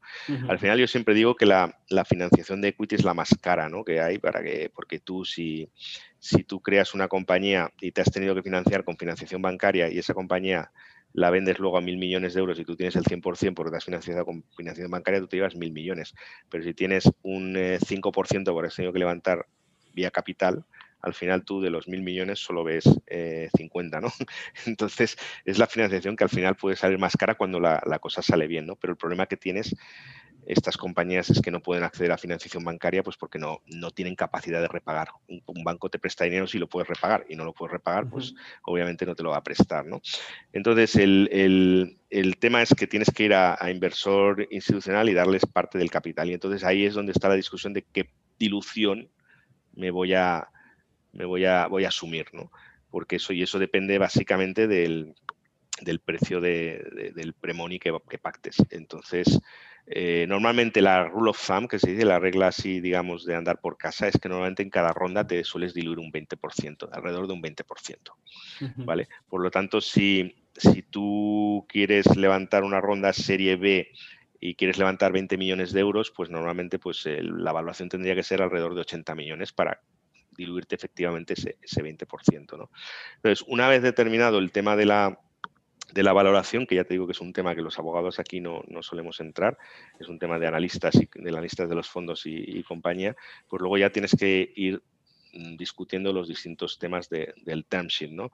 Y básicamente lo que quiere un inversor es eh, derechos de información, em, derechos, lo que llaman las em, los protective covenants, los protective covenants o protective provisions son eh, em, determinadas eh, cláusulas que protegen su inversión en el sentido de que ellos tienen ciertos derechos de veto sobre determinadas materias que pueden afectar a, sus, a, su inversión. ¿no? Entonces, por ejemplo, pues la toma de, decisiones relevantes a nivel, tanto a nivel de junta como a nivel de órgano de administración, de consejo de administración. Ellos pueden tener derecho a vetar determinadas decisiones, que ahí lo que nunca debe entrar son las decisiones del día a día. El day to day siempre tiene que tener la capacidad de la compañía, el CEO de llevarlo. Estamos hablando de cosas que escapan un poco del day to day, ¿no? que escapan fuera. Por ejemplo, al final, si un tío te pone un cheque de 20 millones de, euros, lo que no tiene sentido es que tú puedas luego contratar a tu hermano y pagarle 500.000 euros o subirte el sueldo y ponerte diciendo, mira, estás haciéndolo con su dinero. Entonces ahí ellos tienen que tener un derecho a decir algo, ¿no? Entonces todo ese tipo de protective provisions, que más o menos los listados son relativamente estándares. Cuando hablamos de junta, a nivel de junta, pues son cosas de modificaciones estructurales, fusionar la compañía, hacer ampliaciones de capital, cambiar los estatutos. Son cosas que normalmente no son cosas que haces de diario. Y cuando hablamos de consejo de administración, pues son temas como endeudar la compañía por encima de determinados límites, eh, pagar sueldos por encima de determinados límites, eh, hipotecar o ignorar los activos de la compañía, cosas de este tipo, fuera del curso ordinario del negocio, ¿no? Porque eh, también puede haber que a veces que tengas que dar avales o lo que sea, porque lo necesitas para llevar a cabo determinadas actuaciones del curso ordinario del negocio, eso no debería estar restringido, ¿no? Pero básicamente lo que se trata es de un derecho de veto. Y a mí los derechos de veto me gusta estructurarlos como derechos de veto como tales, ¿no? No, porque a veces lo que he visto es, eh, dices, bueno, el inversor tiene un 20% del capital, ¿no? Entonces lo que vamos a hacer es que eh, para tomar estos acuerdos, estas materias reservadas, se tenga que tomar por más del 80%, porque de esta manera le das el derecho al inversor, al inversor de serie A, le das el derecho a eh, que tenga una capacidad de decir, pero el problema de esa estructura de mayorías cualificadas, subir la mayoría, es que te puedes, meter, puedes, puedes complicar la adopción de decisiones porque lo único que tienes que darle es un derecho de veto. Es decir, yo puedo decir que no, pero la, decisión se toma por el 50%, más del 50%. Entonces, lo que tiene que ser es que dentro de ese 50% esté el 20% este. Porque si tú, el, el inversor con el 20% está de acuerdo con tomar la decisión y luego tenemos otro 40% que está de acuerdo, pero tenemos un 40% que no, no se puede tomar la decisión porque hemos puesto el, 80, el 81%. No se puede tomar la decisión. Por lo tanto, lo importante es estructurarlos. A mí me gusta como lo hacen los ingleses y los americanos como veto rights, derechos de veto. No eh, subir las mayorías, porque eso lo que hace es complicar la toma de decisiones. Y das derecho de veto a mucha más gente, das derecho de veto a mucha más gente, porque aunque el inversor está de acuerdo en tomar esa decisión con su 20% y tú tienes asegurado otro 31%, no se puede tomar aún así porque necesitamos llegar al 80%. Entonces, estás dando derechos de veto a otros más, aparte del inversor. Entonces, eh, igual esto lo mismo en el Consejo de Administración, que el Consejo de Administración suele votarse no por porcentaje, sino por cabezas. Entonces, si hay cinco consejeros, pues hay dos consejeros de inversores, pues que tengan que votar pues lo ideal, lo ideal, lo ideal, pero esto ya en una serie es difícil. Lo ideal es tener tres consejeros de inversores o un, un, número más significativo de consejeros de inversores, porque en esos casos lo que yo suelo pedir es, si hay tres consejeros de inversores, no quiero que nadie tenga derecho de veto per se, y lo que pido es que para aprobar el acuerdo tengan que votar dos de tres. Porque si pido que todos lo tengan que votar a favor, estoy dándoles derecho de veto a los tres. Si pido dos de tres, ninguno de ellos per se tiene derecho, derecho de veto. El problema es cuando solo tienes uno, que ahí no tienes más, no, hay mucha salida. Si no hay un consejo de inversor, pues lo tiene que tener él. Y cuando hay dos, porque claro, cuando hay dos, normalmente nadie quiere decir, oye, pues eh, solo uno de los dos. Pues ahí es una lucha que, no, es complicada. Aquí vemos claramente la importancia de tener un, buen abogado porque eh, muy pocos, muy pocos emprendedores que se hayan visto, si no se han visto con esta situación anteriormente, van a saber estas cosas. Sí, sí, sí. Bueno, claro, hay una cosa que es verdad que los abogados al final tenemos una una ventaja que tenemos mucha más experiencia. El fundador esto lo ha hecho, lo hace una vez o lo ha hecho dos veces y nosotros lo hemos hecho montones de veces, ¿no? Entonces la experiencia también te, eh, es un grado y te ayuda a ver cosas que a lo mejor incluso yo mismo en el, hace, hace ocho años hacía cosas que ahora ya no haría, ¿no? Eh, todo el mundo aprende con la experiencia y entonces por eso es fundamental haberlo visto de todos los colores, ¿no? Sí, también hemos visto el típico caso que hay un acuerdo entre dos partes y llegan los abogados y, se acaba rompiendo y saltando. Sí, sí, hay veces, eh, a ver, nosotros los abogados solemos decir casi siempre un latiguillo que decimos somos prodil, todos prodil, ¿no? A nadie le interesa, de hecho, un abogado lo que le interesa es cerrar un deal porque eh, normalmente es muy complicado eh, cobrarle eh, la, minuta al, cliente cuando el deal se ha caído, ¿no? Es más complicado, ¿no? Entonces tienes que hacer un descuento, bla, bla, bla. Entonces, obviamente, para todos es mejor cerrar el deal. Pero sí que es verdad que, hay abogados más complicados y hay otros abogados menos complicados. Eso es fundamental de un abogado, es que sea un abogado pro deal, que, que no ponga palos en la rueda ni, ni, simplemente, y desgraciadamente la profesión, pasa en todas las profesiones, pero en la profesión hay gente que le gusta ponerse medallas. Y entonces a veces estás discutiendo cosas que no deberías discutir, ¿no? Es decir, tienes que centrarte en los puntos, lo que es fundamental es que tu abogado sepa centrarse en los puntos de verdad esenciales. Y hay cosas que, oye, mira, yo lo diría de otra manera, pero oye, me molesta, no me molesta. Si no te molesta, no es crítico para tu cliente, no hagas una guerra con esos temas. Es decir, eh, si puedes intentar cambiarlo, pero si el otro abogado sigue empeñado porque, bueno, pues porque le gusta decirlo de esta manera, aunque a mí me pasa una cosa que yo, yo mm, llevo 22 años trabajando en inglés, ¿no? Y yo pues con esos 22 años de trabajar en inglés he cogido todos los típicos giros, latiguillos de los contratos y escribo escribo mi inglés a la hora de escribirlo, pues es muy el estilo, porque yo una cosa que siempre digo a, la gente de mi equipo es que quiero que cuando alguien envía un contrato escrito por, nosotros, que además somos una firma inglesa, que no pueda decir que esto lo ha escrito un abogado eh, que, piensa, que piensa en otro idioma. Es decir, que parezca que lo haya escrito un abogado que piensa yo, en inglés. Yo, por ejemplo, creo que lo he visto en tu Twitter, eh, que explicas un poco la diferencia entre... En, un pequeño término que, que haya un i o un o. Sí, Sí, sí, y eso es un caso real y bueno, eso ya es un tema de, técnica de, técnica de redacción, ¿no? Pero un I y entre la diferencia de un y uno puede pasar, como en este caso que yo explicaba, que era un caso de un, fondo de una demanda unos fondos de private equity eh, en Estados Unidos, les cayó una demanda de 10.000 millones de dólares porque en vez de poner un O, que es lo que debería decir, y que lo que lógicamente cualquiera que se leía esa cláusula entendía que esto tenía que ser un O, pero ponía un I. Y eso te cambiaba totalmente el sentido de la cláusula, ¿no? Y eso le sirvió de excusa a, los, a, determinados acreedores de una compañía de Caesars Palace para poner una demanda de 10.000 millones de dólares. Oye, eh, continuando un poco, yo, corrígeme no, si, no, si no, yo de temas legales es lo que menos controlo. Eh, cuando en rondas grandes, eh, algunos fondos meten una, cláusula de, vesting para los propios fundadores. Es decir, tú has llegado hasta aquí con un tanto por ciento y ahora te lo tienes que volver a, ganar. ¿Esto pasa? ¿Es correcto? Pasa, pasa y aquí el tema está en luchar, decir, oye, ¿desde cuánto tiempo lleva el fundador aquí? Eh, trabajando en esta compañía y cuánto ya se merece que ya esté, digamos, besteado, ¿no? que es este palabra que, utilizamos eh, la jerga, ¿no? que ya esté consolidado y que no se lo puedan reclamar. ¿no?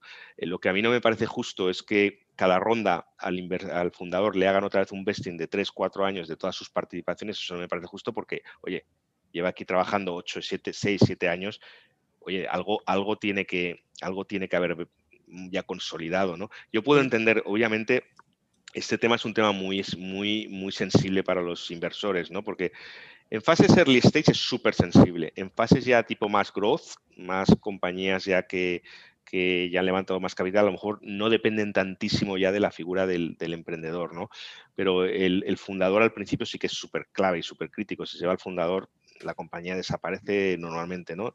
Entonces, ahí sí que es importante para los inversores asegurarse de que el fundador no se vaya a ir y por eso le ponen los vestings, ¿no? es decir, tú tienes tu capital que lo has invertido cuando, cuando montaste la sociedad y tienes eh, pues el porcentaje que sea y lo que hago es ponerte que tienes que estar cuatro años en la compañía, te, obligo a estar cuatro, tres, cuatro años en la compañía. El, estilo americano, de vesting americano suele ser cuatro años, ¿no? Eh, con un cliff de un año, que el cliff significa que eh, en el primer año si tú te marchas en el mes 7, lo pierdes todo. Si te, es decir, para consolidar el 25%, que sería en el primer año, si fuera un vesting de 4, tienes que estar como mínimo un año. ¿no? También pasa cuando das stock options o phantom shares, que pongas un cliff de un año. Es decir, oye, yo te voy dando stock options mes a mes, eh, pues son cuatro años, son 48 meses, pues una 48 parte de tus stock options la vas haciendo mes a mes, pero hasta que no pase el primer año, no te llevas nada. Es decir, te vas en el mes 11, lo pierdes todo. Tienes que estar como uno al 12 y en el 12 te llevas 12 48 partes, el 25%. Pero esto es, esto es crítico en las fases muy early stage y, luego ya depende. El problema aquí en España también es que las compañías, pues eh, no hay tanto capital accesible y las compañías siguen levantando rondas, a veces, eh, bueno, muy, muy pequeñitas y a veces tienes emprendedores que están eh, 8 o 9 años con el proyecto y han levantado solo 4 o 5 millones, ¿no? Y, luego llega un inversor, otro inversor, y como el proyecto aún se ve como muy fase, muy, muy inmaduro, pues te vuelve a pedir otra vez un vesting de 3 años, 4 años. Y aquí es lo que tienes que negociar es, vale, eh, yo acepto, yo acepto que tenga que estar un tiempo y que estás invirtiendo porque estoy yo, pero no me pidas que el 100% de mis participaciones otra vez pasen a vesting. Y si me voy, si me voy, pues, pues no, no pierda el 100%, por lo menos que mantenga pues el 50, el 40, lo que puedas negociar ahí. Y luego ya en fases más growth, pues lo razonable sería que lo que estuviera sujeto a vesting fuera un porcentaje ya relativamente pequeño, ¿no? Eh, no, no, volverle a sujetar todo a vesting, porque al final es que nunca sales, eh, cada vez que levantas ronda de financiación, otra vez cuatro años de permanencia. Eh, bueno, yo creo que ya en compañías mucho más maduras y más establecidas, la figura del CEO es importante, pero ya no es tan, tan, tan absolutamente crítica como las fases early stage. ¿no? Al final también una situación que nos podemos encontrar en estas fases, oye, ese equipo fundador, eh, la empresa ha ido creciendo, pero igual eh, alguien del equipo fundador mm, no ha crecido lo que la empresa necesita y tiene que hacer un, un paso al lado y dejar poner desde un nuevo CTO a un nuevo CEO, eh, el puesto que sea. ¿Cómo, podemos estructurar esto o facilitar estas cosas? Vale, eh, el tema, lo que es importante es que si es un fundador, eh, si el fundador se desvincula de la compañía, el problema tienes, tienes un problema de dilución del equipo fundador, ¿no? Porque, porque si es una persona que tiene un, 15% de la compañía, pues el, equipo fundador, si este se desvincula, pues queda como, bueno, pues tienes un 15% de capital ahí colgado de una persona que ya se ha desvinculado de la compañía y eso lo ideal es que lo recuperen de alguna manera los fundadores, que normalmente el problema es que no tienes dinero. Yo tuve un caso hace, hace el año pasado que tenía este mismo caso. Había uno de los fundadores quería marcharse, quería marcharse por, unos, por motivos personales de la compañía y eh, la compañía estaba en fase de levantar una ronda de capital relevante y el fundador, pues, eh, bueno, pues eh, por temas personales quería marchar, pero, pero fue bastante fair, fue bastante justo y no, a pesar de que la valoración de la compañía era bastante, bastante significativa, aceptó vender su participación por un importe bastante más bajo. ¿no? La idea inicial era que el, otro fundador se lo comprara, pero aún así, aunque fuera un importe bastante más bajo, no un importe muy relevante. Yo hablaba con el fundador y decía, pero tú cómo lo vas a comprar esto? Tú tienes capacidad económica para pagar esto, estamos hablando de, bastante dinero. ¿no?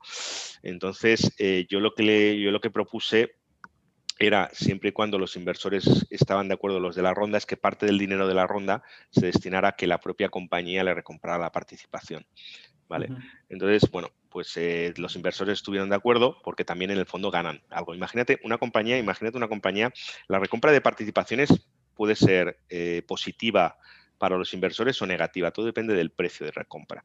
Si tú tienes una compañía que vale 100 eh, millones de euros, un 10% de esa compañía vale 10 eh, millones, ¿no? Si yo tengo que recomprar esos 10 millones y lo recompro, em, y lo recompro esos 10, ese 10% lo recompro a 10 millones, el resto de inversores siguen teniendo el 90% de una cosa que antes le valía 90 millones, tienen ahora el 100% de una cosa que vale 90 millones, es decir, no han perdido valor, no han perdido valor. Si yo compro, sin embargo, eso, ese 10% en vez de por 10 millones, que es su valor real, lo compro por un millón, ¿qué pasa aquí?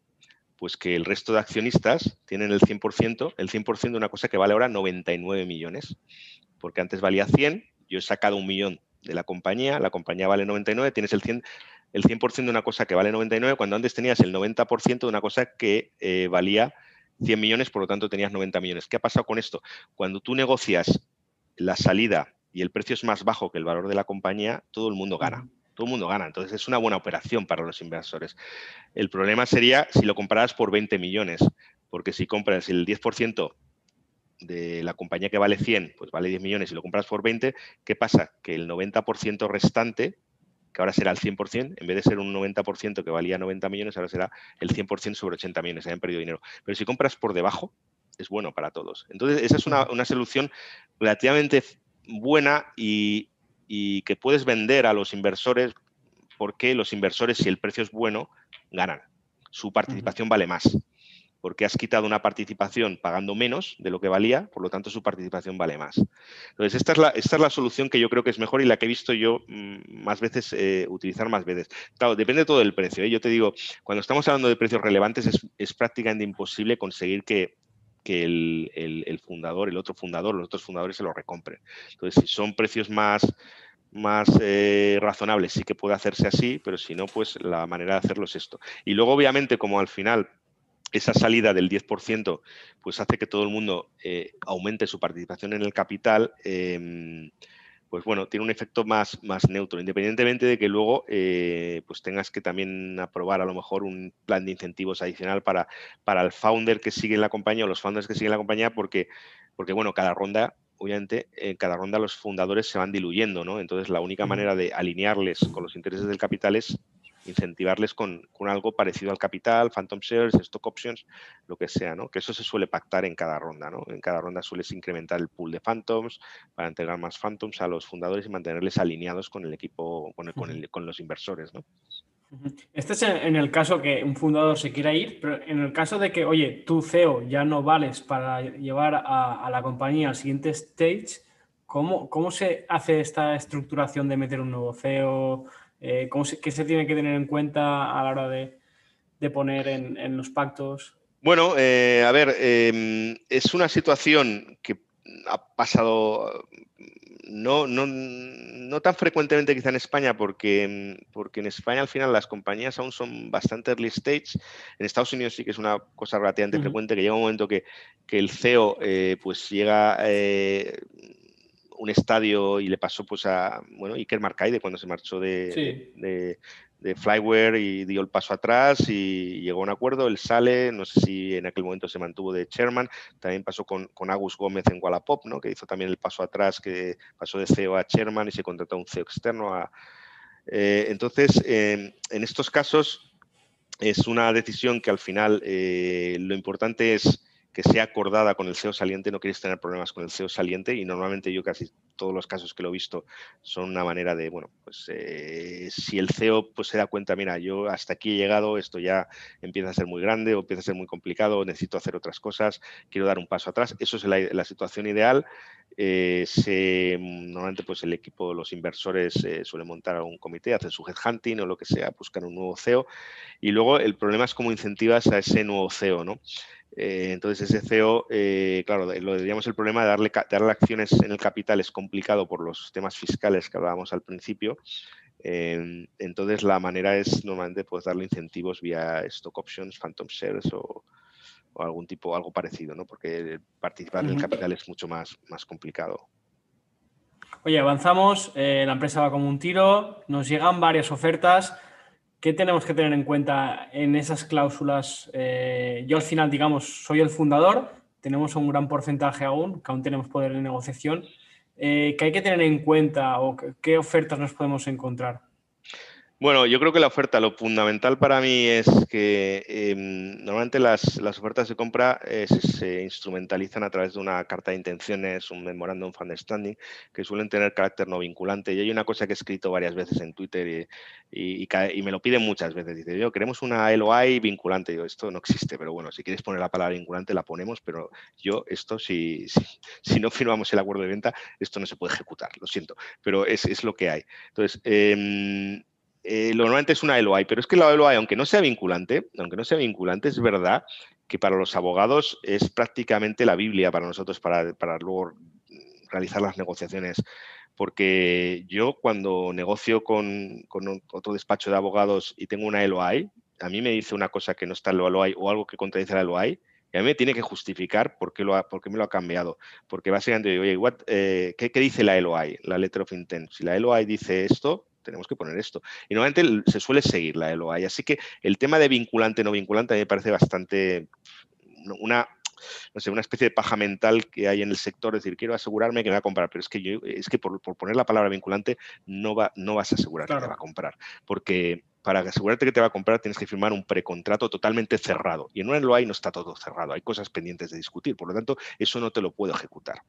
Entonces, lo que es fundamental para mí, y esto siempre lo digo, y bueno, aplica también a los term sheets en las rondas de financiación, eh, cuanto más exhaustivo, mejor. Porque los term sheets que tampoco son vinculantes, lo mismo.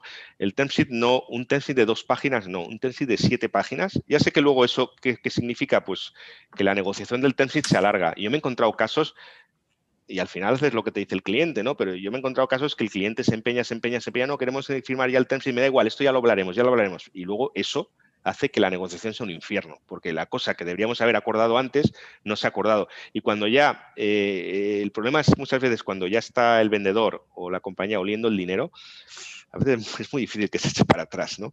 Entonces le das mucho más poder al comprador. Entonces, sin embargo, si eso lo has acordado antes, eh, pues bueno, es mucho más fácil de, luego de negociar. Entonces, lo fundamental para mí es que la LOI, la letter of intent, la carta de intenciones sea lo más exhaustiva posible.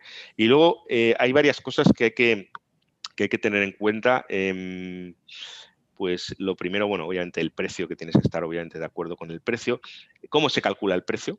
Porque cuando te pone una, una LOI, te pone que el precio son 200 eh, millones de euros, eso no significa que te vayan a dar a ti 200 millones a los vendedores, 200 millones de euros, porque normalmente el precio es lo que se llama enterprise value, por lo tanto tienes que restarle la deuda. ¿no? Entre esas deudas tienes que restar la parte que hay que pagar de phantom shares, porque la phantom share es una deuda que se genera como consecuencia de la operación que hay que pagar a todos los beneficiarios, hay que pagar las phantom shares. ¿no?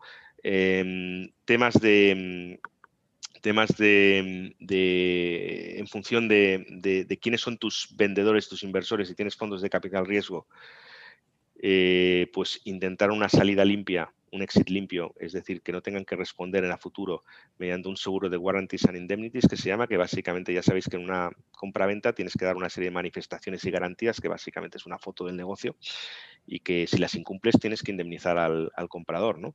Entonces, eh, los fondos son muy reticentes a, a tener que indemnizar al comprador. ¿Por qué?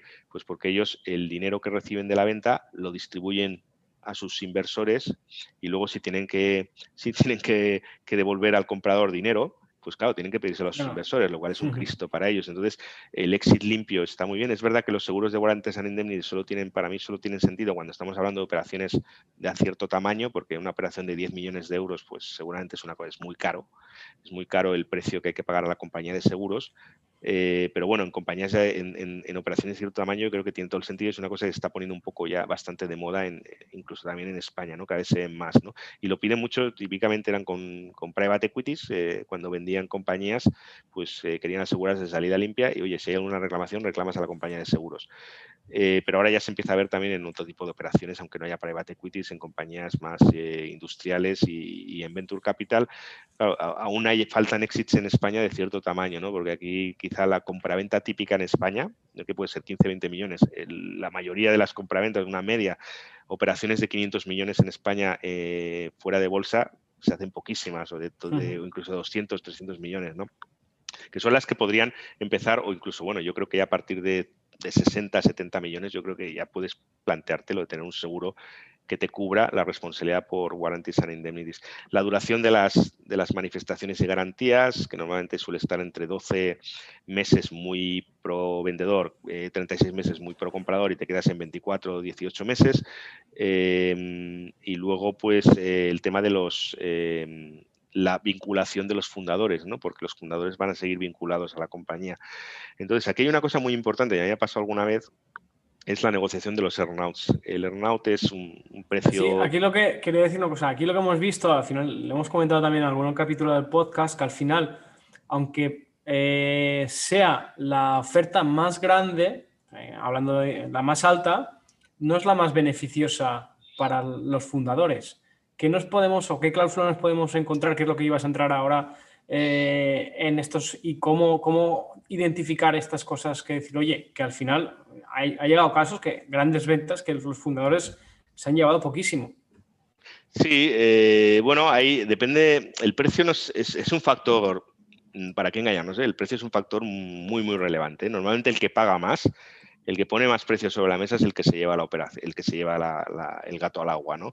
Pero no siempre es, fundamental porque también depende de, qué garantías tengo yo que dar y qué, qué responsabilidad voy a tener yo como vendedor a futuro eh, frente a ese, comprador. ¿no? Entonces yo a lo mejor puedo preferir vender por un poquito menos, pero luego que, las, que el que responda sea una compañía de seguros, sino yo como vendedor, eh, que decía antes. Y luego están cómo calculamos ese precio, ¿no? porque el precio puede haber de dos tipos. Puede, bueno, hay el, el pago que se hace en el momento del cierre, que le llama el upfront payment, eh, el, pago, el pago inicial, y luego, pues puede haber dos tipos de pagos aplazados. Lo que es un puro precio aplazado, en principio, lo único que hace es un, es un precio aplazado que es simplemente una garantía de si pasa alguna cosa, pues yo, comprador, me resarzo con este precio aplazado. Eso, pues bueno, eh, eso normalmente razonablemente es parte del precio, eh, porque salvo que pase algo, pues lo vas a recibir. Y luego están los precios contingentes, que se pueden recibir o no recibir, ¿no? que son los earnouts. Entonces, los earnouts es un precio que está normalmente vinculado al cumplimiento de determinados objetivos. Y aquí, y aquí es lo que quería comentar, que es muy importante tener en cuenta que puede tener, en función de cómo se estructure ese earnout, pudiera tener cierto impacto fiscal en los, los fundadores. Porque yo me he encontrado el caso, que era el que iba a comentar, de un fundador eh, de unos fundadores que, vendían la compañía, tenían varios inversores también, y que eh, se planteaba un earnout, pero que ese earnout, ese earnout solo lo iban a cobrar los fundadores. Entonces, el momento que solo cobraba los fundadores, ese earnout se convertía, porque además estaba vinculado a que ellos estuvieran dos años en la compañía, ese earnout se convertía en renta del trabajo.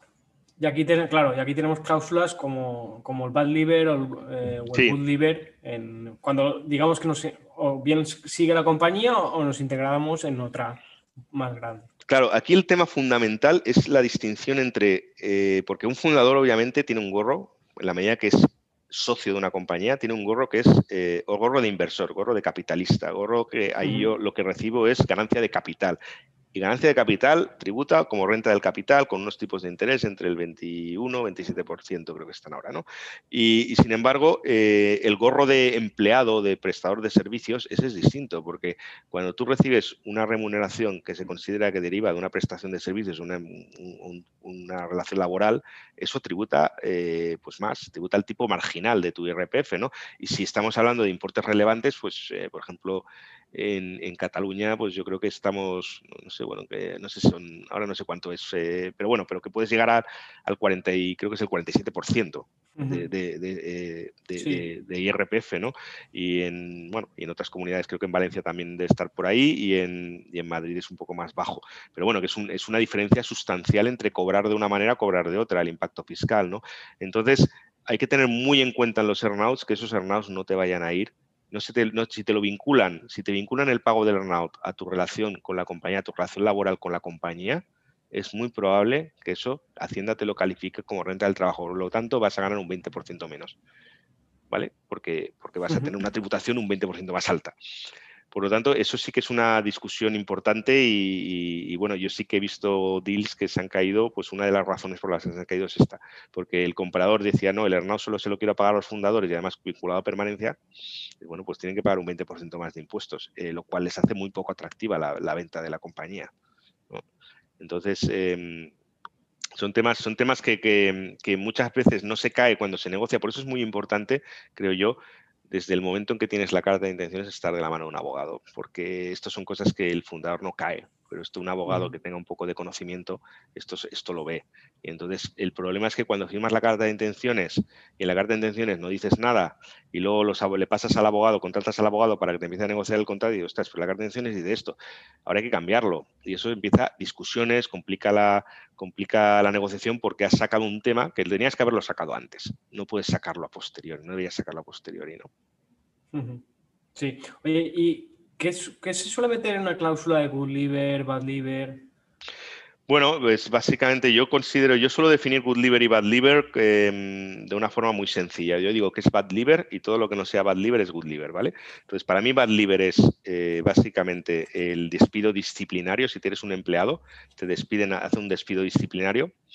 Eh, sería, los ingleses le llaman despido por causa, ¿no? With, cause. Eh, pero despido disciplinario. O bien que tienes un, que te vas, em, te marchas eh, antes de tiempo, tienes una permanencia, te has comprometido a una permanencia de, tres años y te marchas unilateralmente, decides marcharte antes de cumplir los tres años de permanencia, te marchas. Y el caso de que en caso de que tengas una relación de carácter mercantil, porque ya sabéis, por ejemplo, el consejero delegado de una compañía no puede tener una relación laboral. La relación laboral, la relación del consejero delegado siempre es de carácter mercantil, es un contrato mercantil, eh, lo cual no significa, que esto es un error muy habitual, que eso significa que el consejero delegado es autónomo en el régimen de seguridad social. ¿no? Para ser autónomo tienes que trabajar para ti mismo. Y para trabajar para ti mismo se presume cuando tienes un 25% del capital social o más, se presume que trabajas para ti mismo. Entonces, si es un consejero delegado y tiene un 10%, es una, en, seguridad social está en el régimen de asimilados, que se llama es el de altos directivos.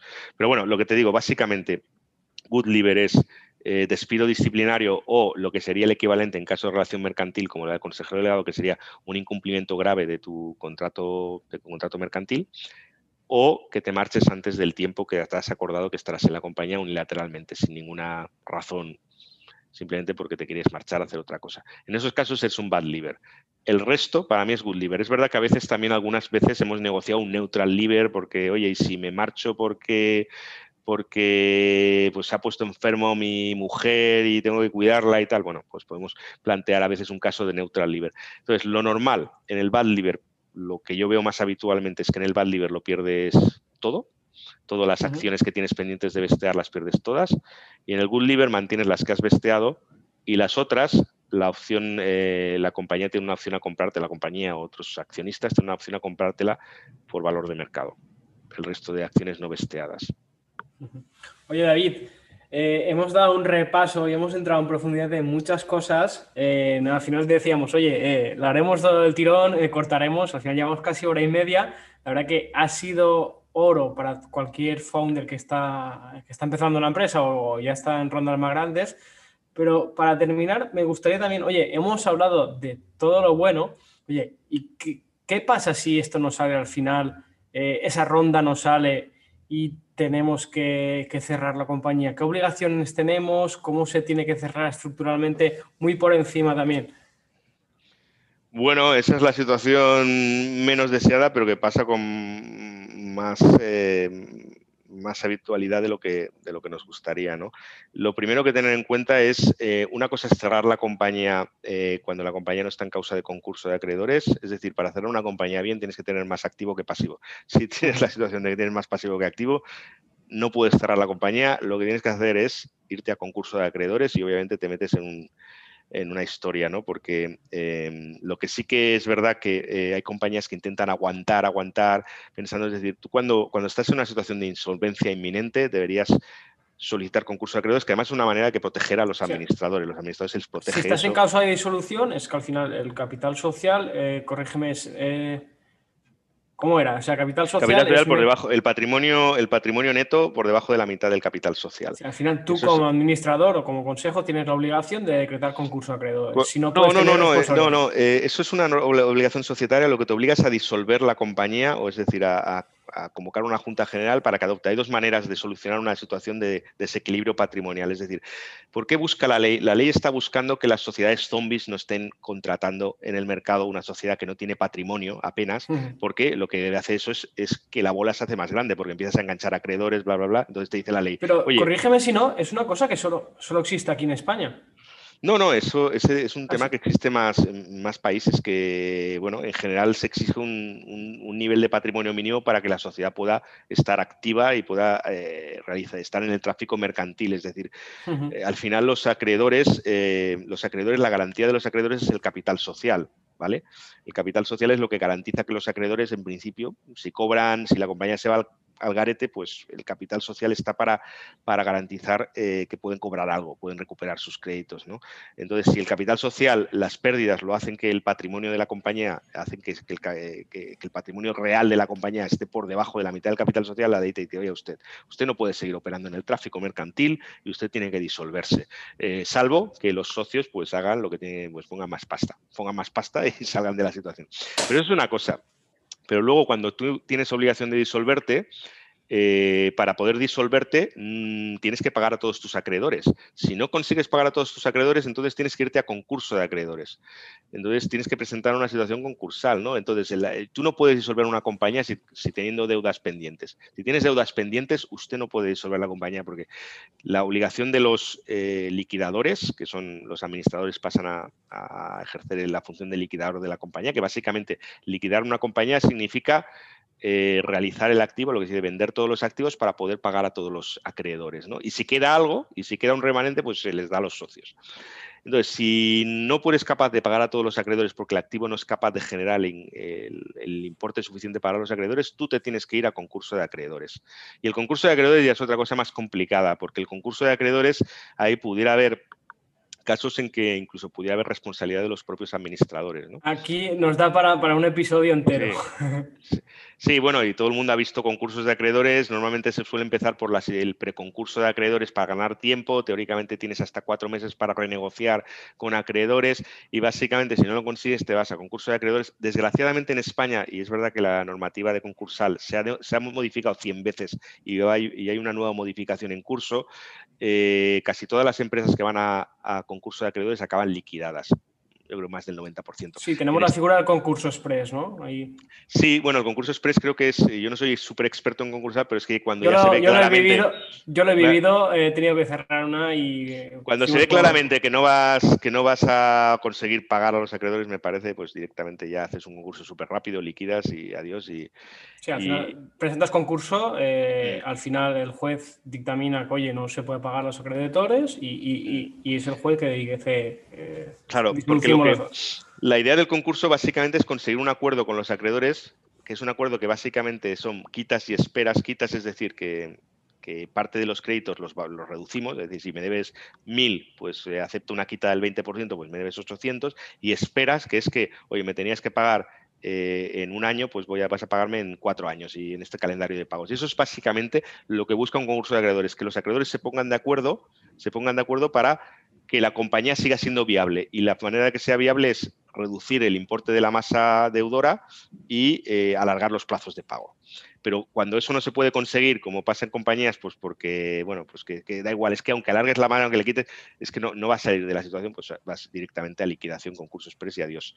¿no? Pero bueno, y en eso lo que tienes que tener muy presente es sobre todo haber hecho las cosas bien. ¿no? Lo que no puedes esperar es hasta el último minuto, porque si tú, si se considera que los administradores han agravado la situación concursal y han perjudicado a los acreedores, pueden tener responsabilidad personal en el concurso. ¿no? Eh, cuando el concurso puede ser, se puede reclamar, se puede, se puede presentar de dos formas. La más habitual es el concurso voluntario, que lo presenta la propia compañía cuando está en una situación de insolvencia o que te lo presenta un acreedor. Cuando es voluntario, eh, normalmente no se abre la pieza, hay una pieza separada en el procedimiento de concurso, que es la precia de, de responsabilidad de administradores, salvo que se demuestre manifiestamente que el activo era muy inferior, era inferior al pasivo. Entonces, el, juez te puede buscar las cosquillas con responsabilidad de administradores y también los acreedores, ¿no? Porque si no pueden cobrar de la compañía, pues van a intentar buscar todo lo que sea para cobrar de los administradores que responden a título personal, ¿no? Con su propio patrimonio. Entonces, son situaciones complicadas y ahí sí que es fundamental que cuando la compañía esté en una situación de previa insolvencia, vaya de la mano de un abogado concursalista eh, bien cerca, para tenerlo bien cerca, para, asegurarse no incurrir en responsabilidades personales eh, de los propios administradores. Pues sí. Oye, David, yo creo que ha sido para cualquier emprendedor este podcast. Hemos entrado en detalle en, muchas cosas eh, y siempre yo me quedo con, buscarse un buen profesional para, desde las primeras etapas del, pacto de socios hasta una venta o, o imposible cierre. Bueno, pues un placer haber estado con todos vosotros y encantado para cualquier otra cosa que necesitéis. Gracias por tu tiempo, David. Un saludo. Muy bien, un saludo. Gracias por escuchar este podcast y espero que te haya gustado. Solo te pido una cosa más. Si te ha gustado, por favor, compártelo con tus amigos, compártelo con tus socios, compártelo con quien tú quieras. Así nos ayudarás también a llegar a mucha más gente. Nos vemos en el próximo.